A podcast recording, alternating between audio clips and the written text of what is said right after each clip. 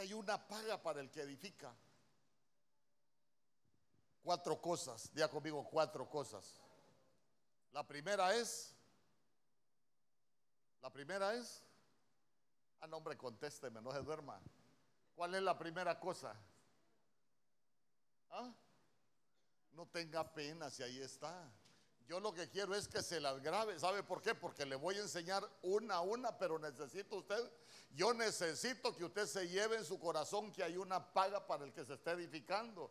Como quien dice el Señor, te voy a, te voy a pagar para que cambies. Pues, así como cuando usted le dice al hijo, mira, si sacas buenas notas te voy a dar un premio. Hermano, si, si esa es una obligación del hijo. ¿Por qué le debería de dar un premio a uno si es una obligación? Pero el Señor hasta por eso nos paga para que nosotros nos edifiquemos. Entonces, ¿qué es lo primero? ¿Qué es lo primero que se recibe en paga? Trigo. Lo segundo, cebada. Lo tercero, vino. Y lo cuarto, aceite. Ah, bueno, hoy sí estamos en sintonía. ¿Para qué nos sirve el trigo? ¿Para qué nos sirve el trigo?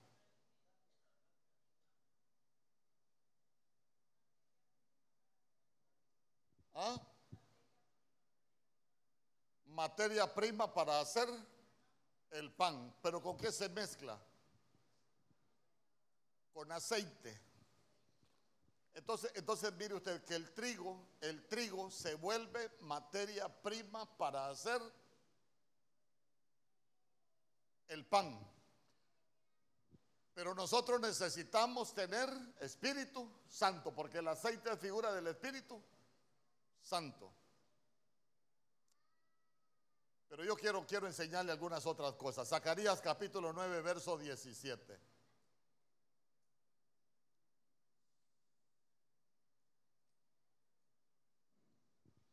Zacarías capítulo 9, verso 17.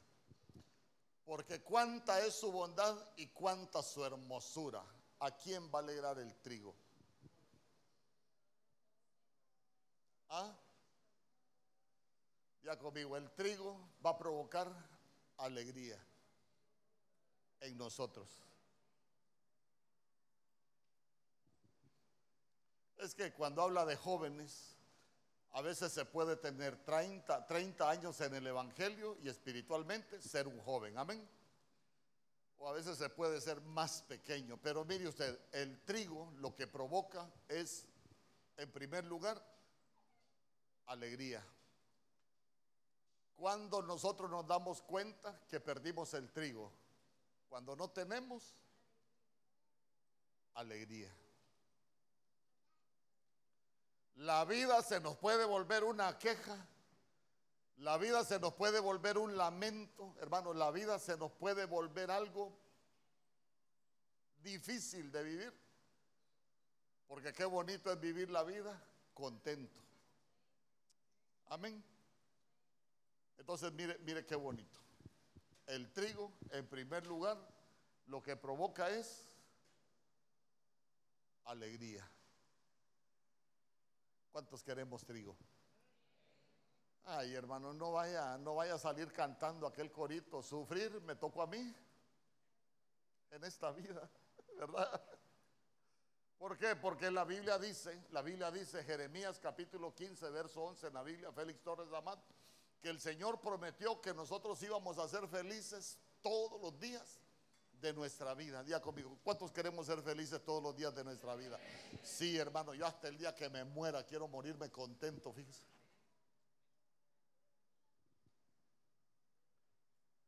A ver, mire que rápido pasa el tiempo, 35 minutos ya. Eh, eh, ¿Se recuerda usted cuando hubo hambre en la tierra de Egipto? ¿Usted se ha puesto a pensar por qué Faraón solo soñó con trigo, no soñó con nada más? Yo le pregunto, ¿solo trigo producían en Egipto? ¿Y por qué, por qué soñaron con el trigo? ¿O por qué los sueños fueron con el trigo? ¿Por qué lo que había, lo que, había que acumular era trigo? ¿Por qué lo que había que administrar era trigo? Porque había abundancia. Pero, pero, pero escuche bien, escuche bien. Porque el trigo, el trigo es la bendición de Dios para suplirnos en el tiempo malo. Sabe que, sabe que la gente, el cristiano que empieza a vivir escasez, el cristiano, ¿cuántos hemos vivido tiempos de escasez aquí? Pero así que uno... E, entonces quiere decir que espiritualmente lo que se levantaron fueron las vacas flacas y nos han despojado del trigo. ¿Por qué? Porque cuando tenemos trigo, aunque vengan tiempos malos, nosotros vamos a tener abundancia, aún para poderle darle a todo aquel que tenga necesidad. ¿Cuántos dicen amén? Entonces, entonces mire que ni las vacas flacas nos despojen del trigo. ¿Por qué? Porque esa es la provisión que Dios tiene para nosotros. ¿Sabe qué me impresiona a mí? Que Faraón tenía trigo y el pueblo de Dios no tenía trigo. ¿Pero por qué?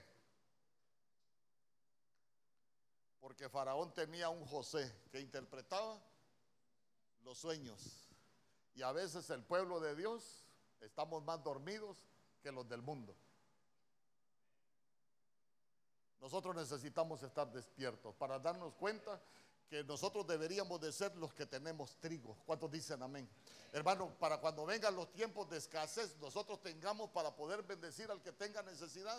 Eso es lo que nosotros necesitamos del trigo. ¿Sabe por qué? Porque el trigo es la palabra y todo lo que sucede en nuestras vidas va a suceder por el poder de la palabra. ¿Se recuerda usted cuando hubo hambre allá en los tiempos de Elías?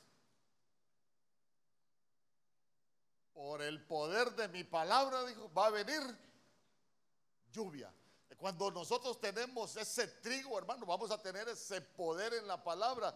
Mire, yo, digo, a veces los cristianos solo somos cristianos de dichos, hermano. El día que temo, en él confío. Ay, hermano, y cuando nos dicen algo, allá un doctor o lo que sea nos dice algo, no hallamos dónde poner el dulce. Nos andamos muriendo de miedo. Fíjense que yo he conocido gente, por ejemplo, que no se ha muerto de la enfermedad, se ha muerto de la preocupación. Yo he conocido gente que, que, no se ha muerto de la enfermedad, sino que cuando le dijeron lo que tenía, les dio un derrame. ¿Y por qué se mueren de un derrame? Porque lo que les llegó primero, el miedo. Y nosotros no, debemos de darnos cuenta que el miedo es una administración que no viene de parte de Dios. ¿Cuántos dicen amén? El miedo es la primera administración del alma de parte del enemigo allá en el huerto. Por eso es que, por eso es que nosotros necesitamos la provisión del trigo. ¿Cuántos quieren tener trigo? Hermano, pero ya se dio cuenta que ese es un pago. Ese es un pago para todo el que, para todo el que edifica. Por eso es que hay que edificar para que, para que el Señor nos pague. Vaya, cebada. Muchas gracias. Cebada. Ruth capítulo 1, verso 22.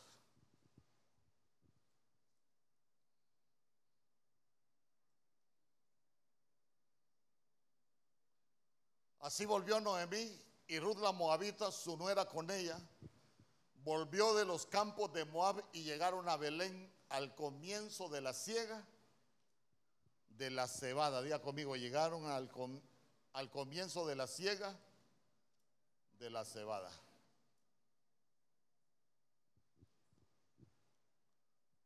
¿De dónde venía Ruth? ¿Cuál era el, el origen de Ruth? Moab. Mire, escúcheme bien. Dígame, lo escucho, pastor. Uno debe de tener mucho cuidado con su origen.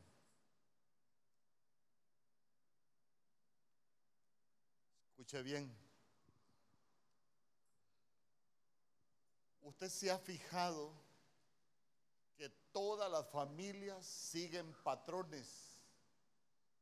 Todas las familias siguen patrones. Por cualquier motivo, la abuela se quedó sola, la hija se quedó sola y las hijas de la hija se quedaron sola, por cualquier motivo. No voy a hablar de pecado, no voy a hablar de nada malo. Solo le quiero dejar en su corazón que las familias muchas veces siguen patrones. Usted se recuerda a Gedeón, por ejemplo. Gedeón, hermano, enemigos, enemigos que atacaron las, las generaciones moabitas y madianitas despojaban a sus ancestros y cuando estaba Gedeón, ¿sabe qué? Enemigos que se seguían levantando en contra de Gedeón. Eran, eran devoradores, eran despojadores. Mire qué tremendo, ¿por qué? Porque se levantaron contra sus abuelos, se levantaron contra sus padres y seguían despojando a Gedeón de lo que Dios tenía para ellos. En el libro de Ezequiel capítulo 16 usted se va a dar, Señor dice, yo pasé, te vi sucia, te limpié, te vi revolcándote en tu sangre. Si yo te dije, vive, el Señor dice que la lavó, la limpió, le dio vestidos, hermano, la, sentó en lugar de, de princesa. Y después le dice el Señor, pero te volviste a corromper. Y sabe que dijo el Señor, el problema está en tu origen. Porque tu padre es amonita y tu madre etea. El problema, diga conmigo, el problema estaba en el origen. Usted, usted sabe que en este tiempo, ninguno de los médicos vino hoy, ¿verdad? Usted sabe, aquí ha llegado la ciencia médica en este tiempo, la ciencia ha llegado a determinar. Nosotros son edades no. Qué tremendo. Imagínense qué tremendo. Usted se recuerda que el Señor escoge a, un Saúl para que sea rey, le profetizan de las señales. En primera de Samuel capítulo 9 se cumplen todas las señales que le profetiza Samuel. En el capítulo 10 el Señor le dice que el Espíritu del Señor va a venir sobre él, lo va a mudar en una nueva criatura, en una nueva persona. ¿Sabe qué? Saúl de pronto cuando empieza a andar en los caminos del Señor hasta profetizaba. Pero allá al final usted encuentra a un Saúl que ya no profetizaba, sino que dice que un espíritu malo de parte de Dios lo atormentaba.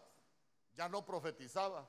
Hermano, y, vemos un hombre, ¿sabe qué? Que no solo fue desechado él para, para seguir siendo rey, sino que todas las generaciones de Saúl se echaron a perder. Es más, cuando, cuando David preguntó en 2 de Samuel capítulo 9, ¿habrá alguien de la casa de, de Saúl a quien pueda yo hacer bondad por amor de Jonatán? Le dijeron, sí, hombre, ahí está aquel lisiado de los pies. Como que dice aquel que no sirve para nada. Y era de Saúl de descendencia real. ¿Y, cuál es el problema de Saúl? ¿Sabe cómo se llamaba la mamá de Saúl? Maaca. Y Maaca es la que castra. Y la que castra es alguien que imposibilita para dar frutos. Entonces, entonces mire, mire qué tremendo, porque a veces la gente puede tener sus sueños, hermano, pero, pero si nosotros tenemos un, nuestro origen es malo, nosotros podemos llegar a tener problemas. Ya se dio cuenta que esta Ruth vivía en Moab, yo le digo, vivía en Moab por culpa de ella o por culpa de sus padres. Ella no había cometido ningún pecado. Usted se va a dar cuenta que sobre ella lo que venía era una maldición generacional. ¿Por qué? Porque en Deuteronomio capítulo 23 usted se va a dar cuenta que la Biblia dice, no entrará amonita ni moabita en la congregación del Señor hasta por diez generaciones. Dígame usted, proscrita para estar dentro del pueblo de Dios. ¿Culpa de ella o culpa de sus generaciones, de sus padres, de sus ancestros? Pero aquí voy. Ella toma la decisión de venirse para Belén. Belén es la casa del pan. Pero mire qué bonito el, dato que dice la Biblia. Llegaron a Belén al comienzo de la siega de la cebada. Día conmigo al comienzo de la siega de la cebada. Y el mes de Nisan, hebreo. Y como usted es estudioso de la Biblia, ¿qué se celebraba en el mes de Nisan, finales de marzo? ¿Ah? La fiesta de la Pascua. ¿Y quién es nuestra Pascua? Cristo Jesús. ¿Quién es nuestro pan de cebada? Cristo Jesús. ¿Quién nos, quién nos libra de las maldiciones generacionales? Cristo Jesús. Entonces, mire, una de las pagas espirituales que nosotros recibimos por edificar es que nos van a librar de las maldiciones generacionales. Diga conmigo, yo renuncio a toda maldición generacional de pobreza, de miseria. Hermano, todo pecado ancestral, todo aquello que nos quiera perseguir, todo problema de origen. ¿Sabe, ¿Sabe usted que David oraba por los problemas de sus padres? Eh, Daniel le clamaba al Señor. David oraba por los, por los pecados ocultos de sus padres. Daniel clamaba por los pecados de sus padres porque él sabía que hay un problema en el origen. ¿Por qué? Porque en el mundo espiritual se desatan muchas entidades. Por ejemplo, cuando hay aborto, se desata el vengador de la sangre. El vengador de la sangre produce flujos en las mujeres produce problemas en los huesos en las mujeres. Segunda de Samuel capítulo 3 verso 29. Se recuerda aquella mujer cuando llegó donde el profeta ha venido el acreedor a quererse llevar a uno de mis hijos como esclavos. Era problema del hijo que el acreedor se lo quisiera llevar como esclavo. ¿De quién era el problema? De su papá. Pero nosotros somos los que llegamos al comienzo de la ciega de la cebada. A nosotros nos dieron, a nosotros nos dieron la cebada. ¿Por qué? Porque en, esa, en, esa, en ese tiempo se celebraba la Pascua y nuestra Pascua se llama Cristo Jesús, nuestro Señor. Trae restitución, trae salvación, trae perdón, trae reivindicación. ¿Y sabe qué? Nos va a cambiar la vida porque nos libra de toda maldición. Pero usted tiene que creerlo. Si hay alguien que está padeciendo los problemas de sus ancestros, dígale, yo renuncio.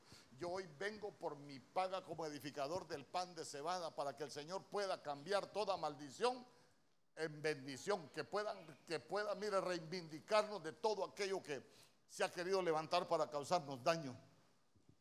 Entonces, mire, mire qué bonito, ¿por qué? Porque hay algunos datos ahí que nosotros necesitamos conocer también.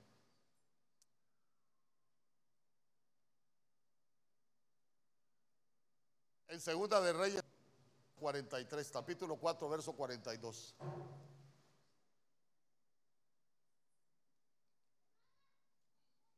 Dice la Biblia. Vino entonces un hombre de Baal Salisa, el cual trajo al varón de Dios panes de primicias, 20 panes de cebada. Había conmigo 20 panes de cebada. Y trigo nuevo en su espiga y él dijo, da a la gente para que coma. Verso 43. Mire lo que dijo el sirviente. Verso 43.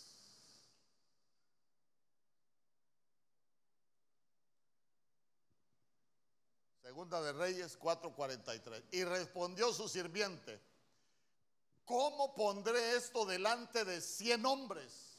Pero él le volvió a decir, da a la gente para que coma, porque así ha dicho Jehová, comerán y sobrará. ¿Para qué nos va a servir el pan de cebada a nosotros? ¿Ah?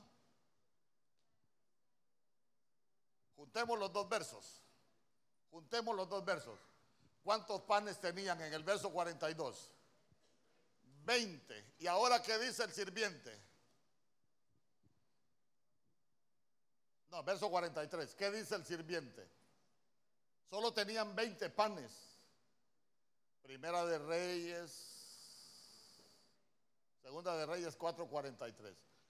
¿Cómo pondré esto delante de 100 hombres? Pero él volvió a decir, da a la gente para que coma, porque así ha dicho Jehová, comerán y sobrará. ¿Qué representa el pan de cebada? Abundancia y también multiplicación.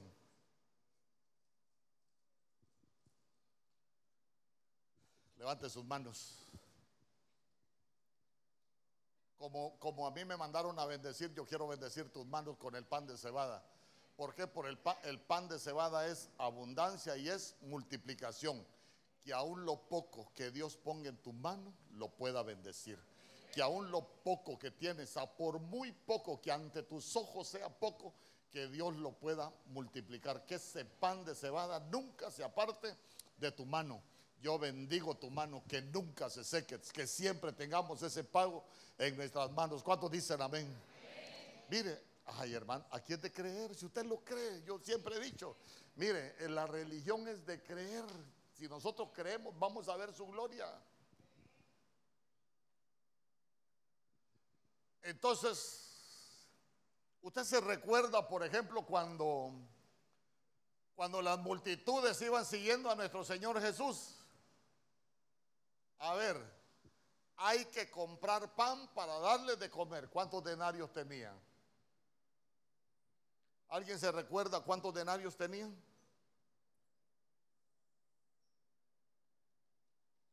Nadie se recuerda. 200 denarios. Me va a tener que creer. Tenían 200 denarios. Hay que ir a comprar pan. ¿Cuánto tenemos? Le dijeron al tesorero que era Judas 200 denarios. 200 es el número de lo incompleto. Porque no ajustaba. Pero de pronto salió alguien y le dijo, aquí hay un muchacho. ¿Qué tenía el muchacho? ¿Qué tenía el muchacho? Pero cinco panes de qué? Tenía cinco panes de cebada y dos peces. ¿Qué pasó con los cinco panes de cebada y dos peces? Se multiplicaron. Pero ¿qué hizo nuestro Señor Jesús para que se multiplicara? Alzó los ojos al cielo y dio gracias. Entonces aprendamos otra cosa.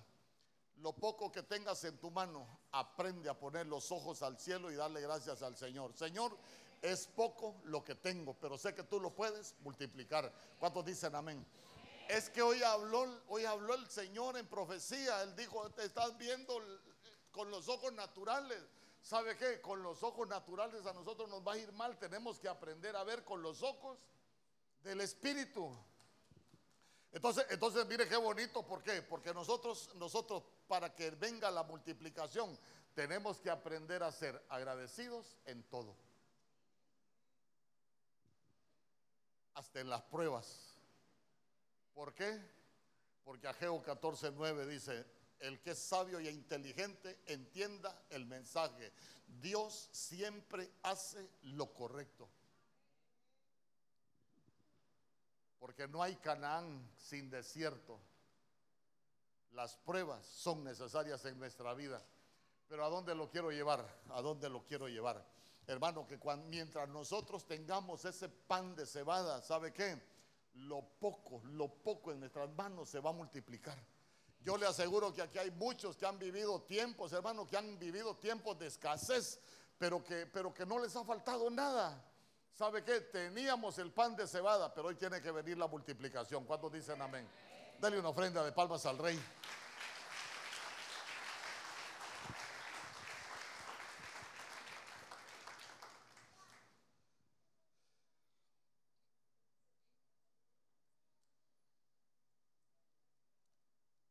pan de cebada, hermano. Ya conmigo, el la, tercera cosa, ¿qué era el pago? De, ¿Qué era la tercera cosa? Vino, ya conmigo el vino.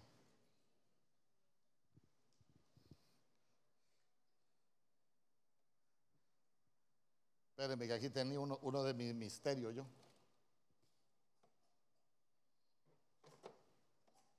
Aquí está.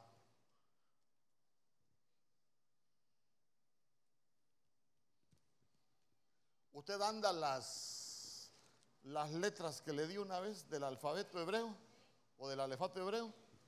Si no, las voy a vender hoy. Porque mire, ya conmigo vino.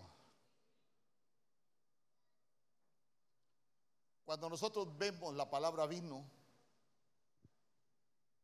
pero en el hebreo,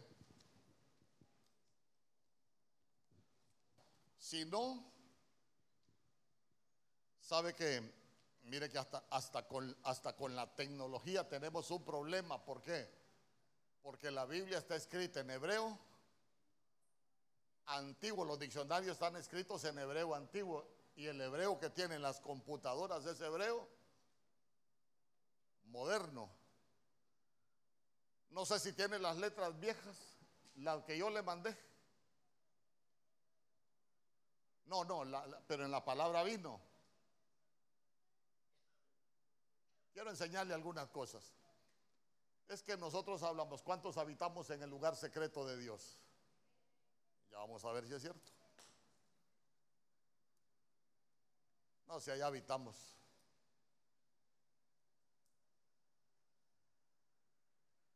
Vamos. Solo, solo denos un chancecito ahí. Porque las computadoras cambian del hebreo antiguo a hebreo moderno. Y ahí se nos, se nos van algunos datos. Mire.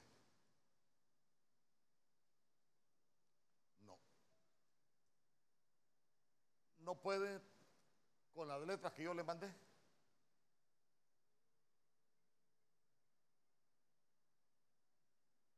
Hermano, falta una hora todavía.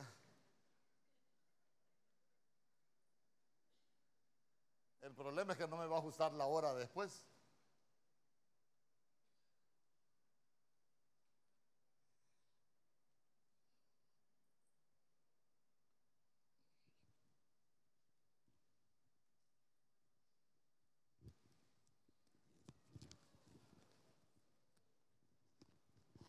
Tenemos un problema, Houston. ¿Quién, nunca ha visto el calendario hebreo o, el alefato hebreo? Ahí se lo cobra después. ¿Alguien más? Mire, es que el, el, alefato hebreo no tiene vocales, únicamente tiene consonantes. Y son símbolos.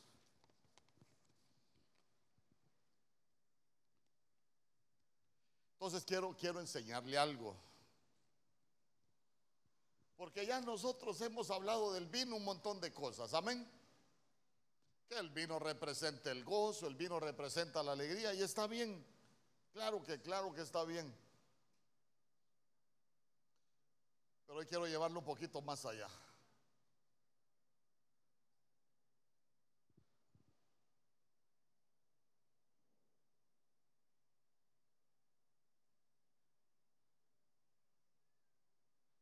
Para copiarla.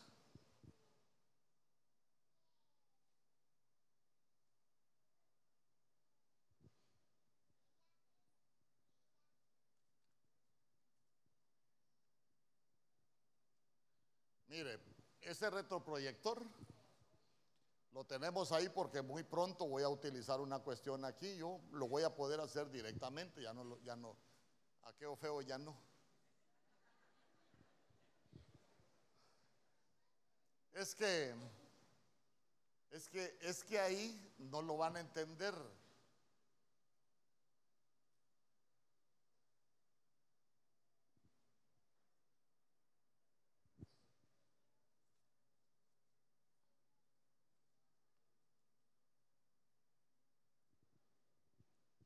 Dios santo. Pero no nos vamos de aquí.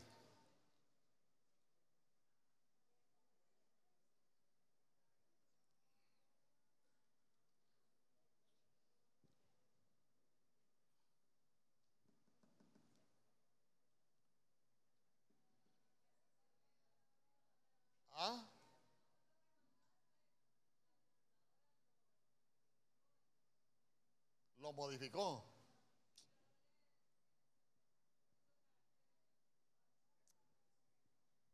Dios santo.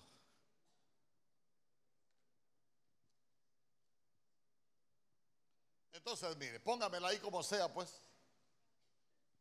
Si alguien necesita, gana esos 20 pesos usted. Vaya, vamos. Póngamela así como la tiene, pues.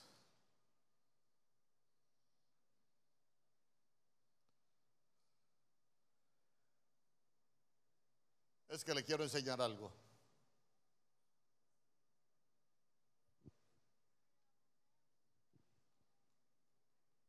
Ya conmigo el vino.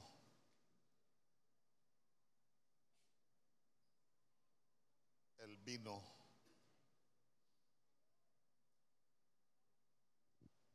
Ahí en esa hojita que le están dando,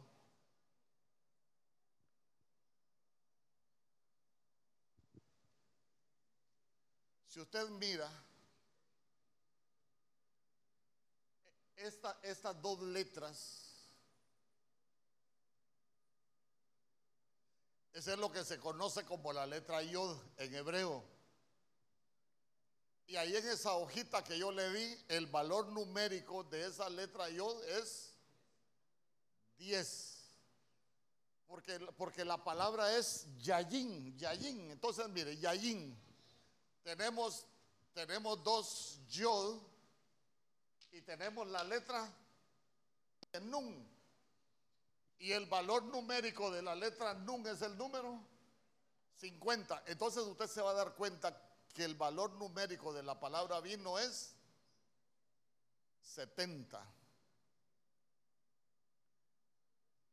Y 70 es el número de la perfección del orden divino. Señor, ¿cuántas veces debo de perdonar? Hasta 70 veces. 7. El número de la perfección del orden divino. ¿Cuántas semanas iba a estar cautivo el pueblo? 70 semanas.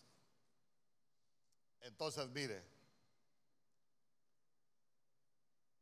el número 70 es el número del secreto de Dios. quiero que me acompañe a Amós capítulo 3, verso 7. Ahí está, ¿ve?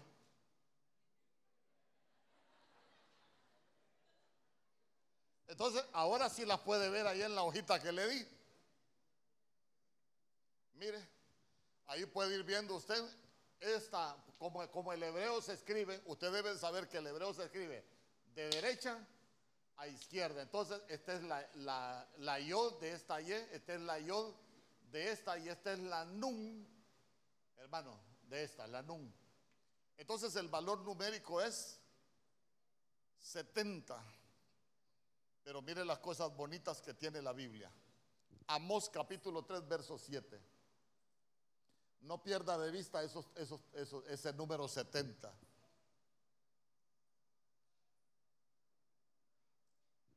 Porque no habrá nada, no hará nada Jehová el Señor sin que revele su secreto a sus siervos. ¿Y qué es ser un profeta? Oiga bien, hay, hay, ¿qué hay? ¿Ah? Hay don profético hay ministerio profético y hay espíritu profético. Escuche bien, escuche bien.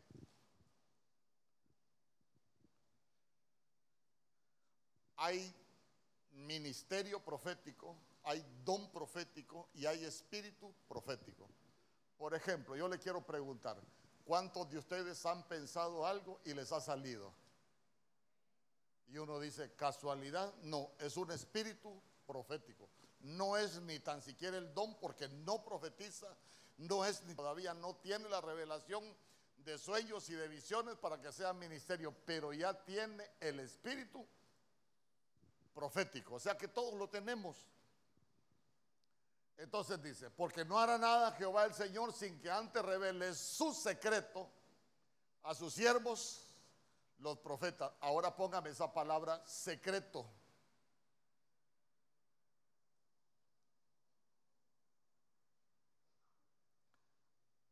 Así como puso aquella.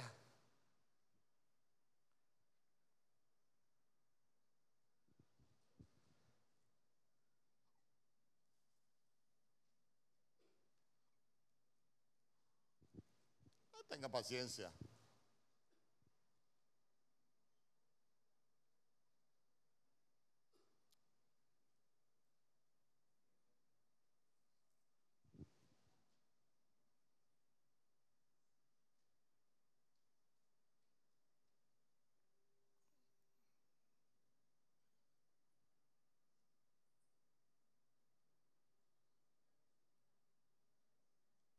Secretos, así como aparece en el Strong,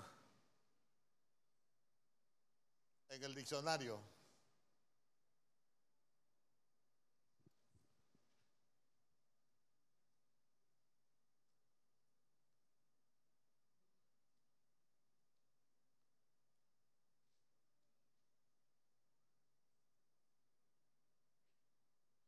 Secreto.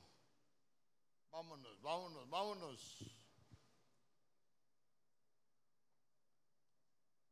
Ya va a ver, mire, ya va, usted, usted no tenga paciencia. Yo sé que usted es paciente. Nadie dijo amén, pero bueno.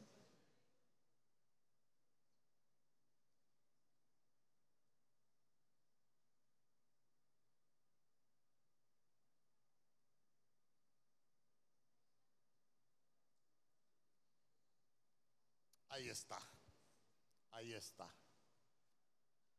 La palabra, usted lee la palabra secreto en su Biblia, los secretos que el Señor revela, pero esa palabra secreto ahí en el hebreo tiene tres letras también.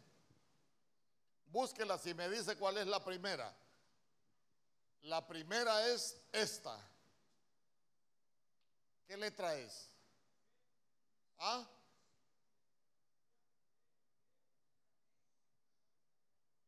¿Perdón?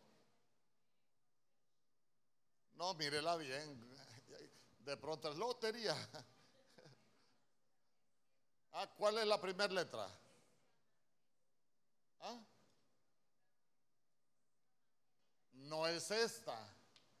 La primera en hebreo es esta.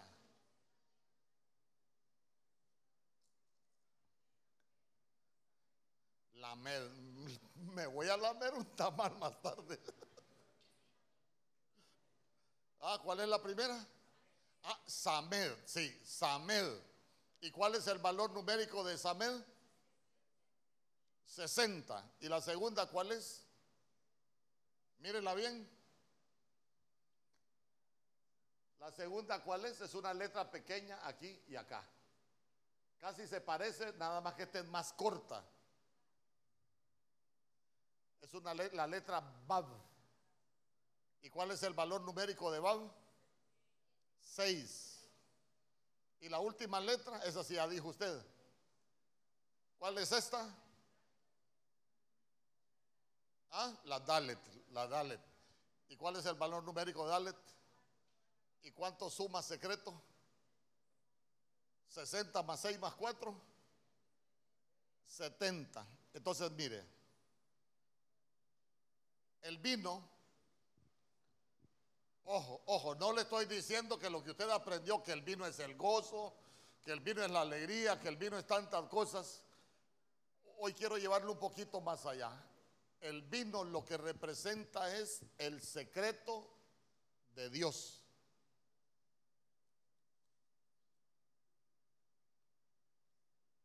¿Sabe qué? Es como llegar a conocer los secretos de Dios. La Biblia dice, el Señor no hará nada sin que revele su secreto a sus siervos, los profetas. La Biblia dice, el que habita al abrigo del Altísimo morará en el secreto del Omnipotente. Esas palabras sombra es secreto. A ver, ¿para qué nos sirve conocer el secreto de Dios?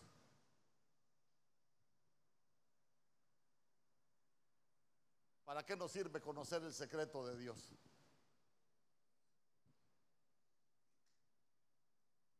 Por ejemplo, por ejemplo, hablemos de Abraham. Llega el Señor, le confirma la promesa. Y usted se recuerda que después de que le confirman la promesa, el Señor iba para Sodoma a destruir Sodoma. Pero antes de irse, ¿qué dijo? ¿Mm? Ir a destruir, Dios sabrá cuando viene destrucción. Hermano, ¿a cuántos los han sorprendido situaciones que uno dice, no la vi venir, pero sintió la pedrada? ¿Sabe por qué? Porque muchas veces no hemos conocido el secreto de Dios. ¿Cuántos alguna vez han sentido algo que le sucedió? Ahora nadie aquí, ahora. ¿Ah? Usted no, usted no se ha fijado que a veces uno siente algo y uno dice, no sé, y hasta que le pasan las cosas, uno dice, no hombre, pero mire que había tenido un sueño cabalito. ¿Y por qué hasta después? ¿Por qué no antes? Porque el Señor nos llevó al secreto, pero no lo pudimos interpretar. Aleluya. Diga conmigo el secreto de Dios. Usted se recuerda de Abigail, por ejemplo. Cuando llegó David y le mandó a pedir unas cosas a, a Nadab, y aquel le mandó a decir un montón de cosas y no le dio nada. Y David se enojó y dijo, pues ya lo voy a matar. Pero dice que Abigail, ¿qué hizo? Por el lugar secreto le salió al encuentro. Entonces, ¿para qué nos sirve conocer el secreto de Dios? Hermano, cuando nosotros conocemos el secreto de Dios, podemos evitar cosas que pueden estar por llegar a nuestras familias porque el Señor la revela. ¿Quién más conoció el secreto de Dios? Ayúdenme a predicar, hombre. hay varios que conocieron el secreto de Dios. Recuérdese. ¿Ah? Le pregunto, eh, ¿lo conoció Moisés el secreto de Dios? Moisés conoció el secreto de Dios. ¿Ah? Juan conoció el secreto de Dios. Daniel conoció el secreto de Dios. Usted, ya, ha escuchado de todos los personajes. Pablo conoció el secreto de Dios. Pero usted se va a dar cuenta que hay unos, hermanos, que conocieron el secreto de Dios para edificar. Pero hay otros que lograron conocer el secreto de Dios para bendición de sus vidas. Por ejemplo, voy con Abraham. Cuando el Señor le dijo que sacrificara a Isaac, agarró los asnos, la leña al muchacho y se fue. Papá, tenemos el fuego, tenemos la leña y ¿dónde está el carnero? ¿Y qué le contestó Abraham? Cuando nosotros cuenta, nosotros necesitamos conocer a Dios en esas dimensiones. Dice, ven conmigo. Es que, es que mire, conocer el secreto de Dios es para interceder. Eh, conocer el secreto de Dios es, es, para que no nos pase aquello de, ah, yo, yo, sabía que algo iba a pasar, pero lo, lo sabía hasta que ya le sucedió pero antes el Señor se lo había revelado. ¿Y por qué no lo pudimos interpretar?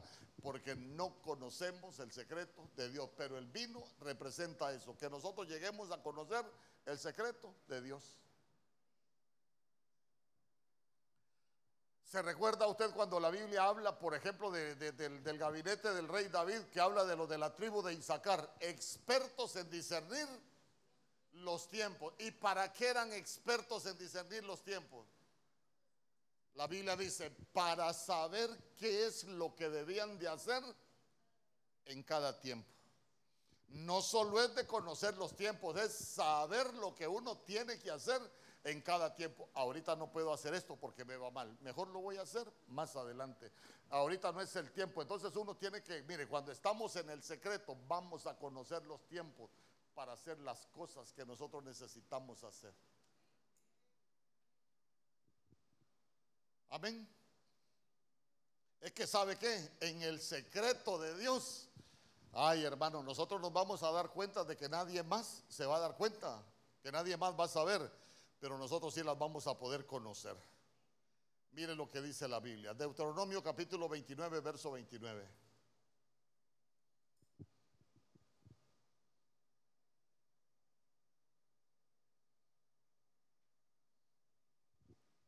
Hay algunos que dicen que ya, no hay nada nuevo que darnos cuenta. Ay, hermano, hay muchas cosas todavía que Dios tiene escondidas.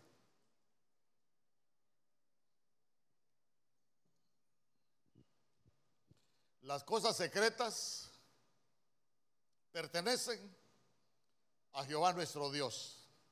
Malas reveladas son para nosotros y para nuestros hijos para siempre, para que cumplamos todas las palabras de esta ley. Yo le pregunto, ¿el Señor en su palabra dejó que nos iba a bendecir? Sí, para eso vamos a conocer los secretos de Dios, para poder alcanzar lo que Dios tiene para nosotros. ¿Cuántos dicen amén? Libro de los Salmos capítulo 25, verso 14. Yo le voy a leer la versión oro. Libro de los Salmos capítulo 25, verso 14.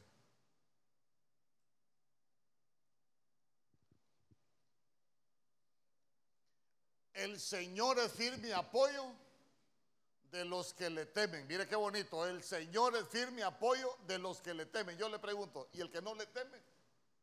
¿Será que el Señor es firme apoyo del que no teme al Señor? y a él misterio.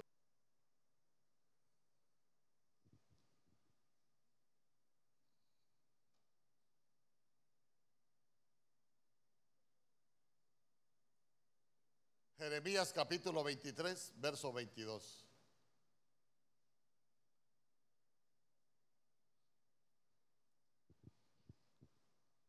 Jeremías capítulo 23, verso 22. Mire lo que dice la Biblia. Pero si ellos hubieran estado en mi secreto, habrían hecho oír mis palabras al pueblo y lo habrían hecho volver de su mal camino y de la maldad de sus obras. Ay, hermano. Con este cierro el vino. Proverbios capítulo 25, verso 2. Esto solo los vamos a leer. Dice, es gloria de Dios tener secretos y honra de los reyes penetrar en ellos. Día conmigo, honra de los reyes penetrar en ellos. ¿Y quiénes somos los reyes en este tiempo? Nosotros. Es una gloria para nosotros poder penetrar en los secretos de Dios. El cuarto elemento de la paga, ¿cuál es? Ya hablamos de cuál? Trigo, cebada, vino. Vamos con el aceite. Diga conmigo aceite. ¿Qué es el aceite? Aceite es habilitación y aceite es unción. Cuando nosotros hablamos de habilitación y de unción, estamos hablando de que hay una habilitación de parte de Dios para hacer cosas que naturalmente nosotros no podemos hacer. Pero cuando viene la habilitación de parte de Dios, sí las vamos a poder hacer. Por ejemplo, que Dios le habilite sus manos para hacer lo que usted se proponga. Cuando usted tenga un sueño que necesite sus manos, solo dígale, Señor, habilita mis manos para hacer cosas que nadie ha hecho en esta ciudad. Porque esa es, ese es el aceite. ¿Sabe qué? Que Dios nos ponga esa gracia. ¿ah? Mire, aquí tenemos gente que trabaja en salones de belleza. Señor, dame esa gracia para que cuando yo pinte, ¿qué? Cejas o pestañas. ¿Ah? Cejas. Solo a mí me busquen porque son las más bonitas. Que, que, cuando, que cuando alguien maquille tenga esa destreza para poder maquillar que cuando usted vaya a inventar algo porque lo va a echar a andar, ¿sabe qué? Sea lo mejor que va a haber en la ciudad. Hasta cuando usted cocine, que sean los mejores alimentos, pero ¿sabe qué? Esa habilitación en las manos que uno pueda tener. Cuando manos para hacer cosas que humanamente no se pueden hacer, solo con la habilitación de Dios. Ah, pero aquí viene un problema. Joel capítulo 1, verso 10. Vamos a leer el verso 10 y el verso 11. Mire, el pago para los que edifican.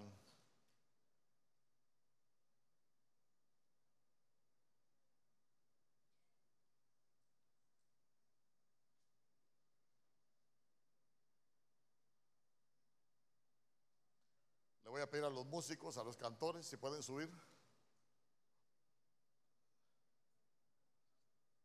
Joel capítulo 1, verso 10. El campo está asolado. Se enlutó la tierra. ¿Qué fue destruido? No, hombre, no se me vaya a celebrar el año nuevo todavía, espérenme. Vamos a ver. Mire, mire con lo que voy a cerrar. Creo quiero que me preste atención. El campo está asolado. Se enlutó la tierra. ¿Qué pasó con el trigo? Fue destruido. ¿Qué se secó? Y el mosto es el vino. ¿Y qué se perdió? El aceite. Ojo, la paga de los que edifican. Ahora nosotros tenemos en el libro de Joel, mire qué terrible, que fue destruido el trigo, se secó el mosto, se perdió el aceite. Verso 11.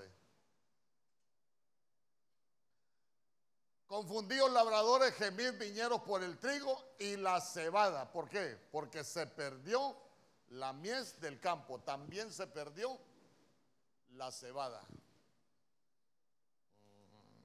A ver,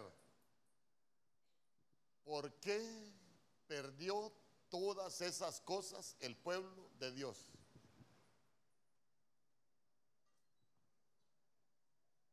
¿Alguien ha leído el libro de Joel? Sí, pero no me acuerdo. ¿Por qué perdieron todas esas cosas? ¿Sabe qué dice la Biblia? Porque descuidaron su sacerdocio porque descuidaron la ofrenda. Y aquí voy, ofrenda no solo es dinero. La Biblia dice, cuando vayas a la casa del Señor, acércate más para ofrecer una ofrenda, porque ya se dio cuenta que nos pueden quitar la paga por la edificación. Se puede perder. Yo quiero que cierre sus ojos. Yo, yo voy a